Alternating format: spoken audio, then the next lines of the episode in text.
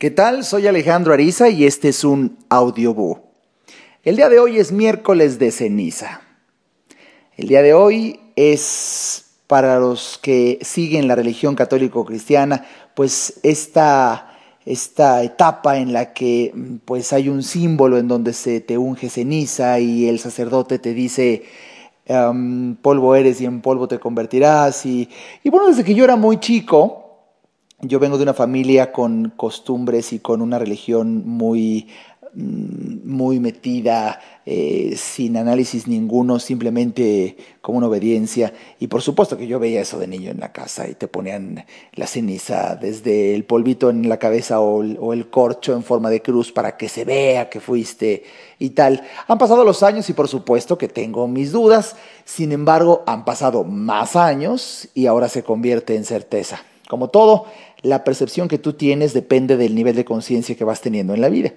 Y por eso en este audiobús se me antojó comentarte mi reflexión acerca de las costumbres o de la obediencia o de los ritos o de, como quieras decirlo, eh, que pasa aquí en el miércoles de ceniza como un inicio de la cuaresma esos 40 días, haciendo alusión a los 40 días que Jesucristo pasó en el desierto y que a lo largo de mi vida he visto en mis estudios que los grandes líderes de todos los tiempos y de todas las religiones, los grandes gurús espirituales, siempre han tenido un momento en donde necesitan estar total y absolutamente solos.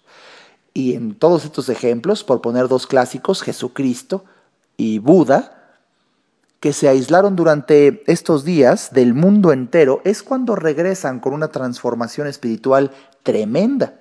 Y yo creo que nosotros, por no, por no tener esos momentos de soledad exprofesamente elegidos, es que no descubrimos la maravilla de nuestra espiritualidad. Pero bueno, haciendo alusión al miércoles de ceniza y estas costumbres que yo me acuerdo desde niño, cuando mi mamá decía voy a hacer mi promesa, 40 días voy a hacer una promesa y un sacrificio, yo lo veía con todo respeto, pero decía que qué extraño, o sea, eh, ¿por qué hacer una promesa? ¿Por qué hacer un sacrificio esos 40 días? Bueno, Hoy que han pasado los años y que crezco en materia de lo que me permite mi nivel de conciencia, descubro cosas maravillosas que quiero compartir contigo. Fíjate que, que hoy que estamos iniciando la cuaresma y que en la religión se te impone la ceniza con el recordatorio de que en polvo eres y en polvo te convertirás, hoy estoy convencido que el sacerdote le está hablando a tu cuerpo, no te está hablando a ti o podría estarte hablando a ti acerca de tu cuerpo, porque sin lugar a dudas, tu cuerpo, mi cuerpo, nuestra materia, polvo es y en polvo se convertirá.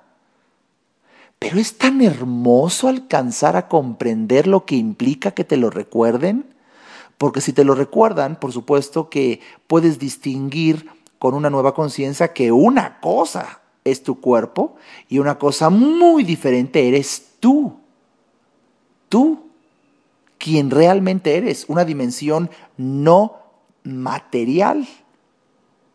Y quizá este recordatorio tan solo es para que valores mucho más lo que haces en virtud de lo que te genere este recordatorio. Estamos, estamos de viaje, estamos de viaje en esta botarga de la vida cotidiana llamada cuerpo, mientras estemos aquí con este recordatorio de que traemos algo que es polvo y en polvo se convertirá, pues hagamos de esta experiencia como humanos algo extraordinario. ¿Y por qué hacer una promesa? Que hoy por primera vez en toda mi vida voy a hacer una promesa y algo que me encanta a nivel corpóreo, en mi ejemplo particular, tomar una buena copa de vino, me encanta todos los días, me fascina sé que obedece a las necesidades que mi cuerpo, mis cenizas desean, y si yo me abstengo y como en la Kabbalah he aprendido, me restrinjo, entonces atraigo más luz a mi vida.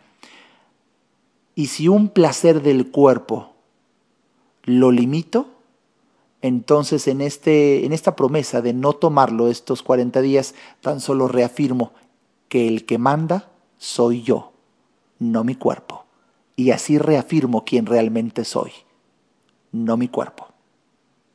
Te lo quería compartir.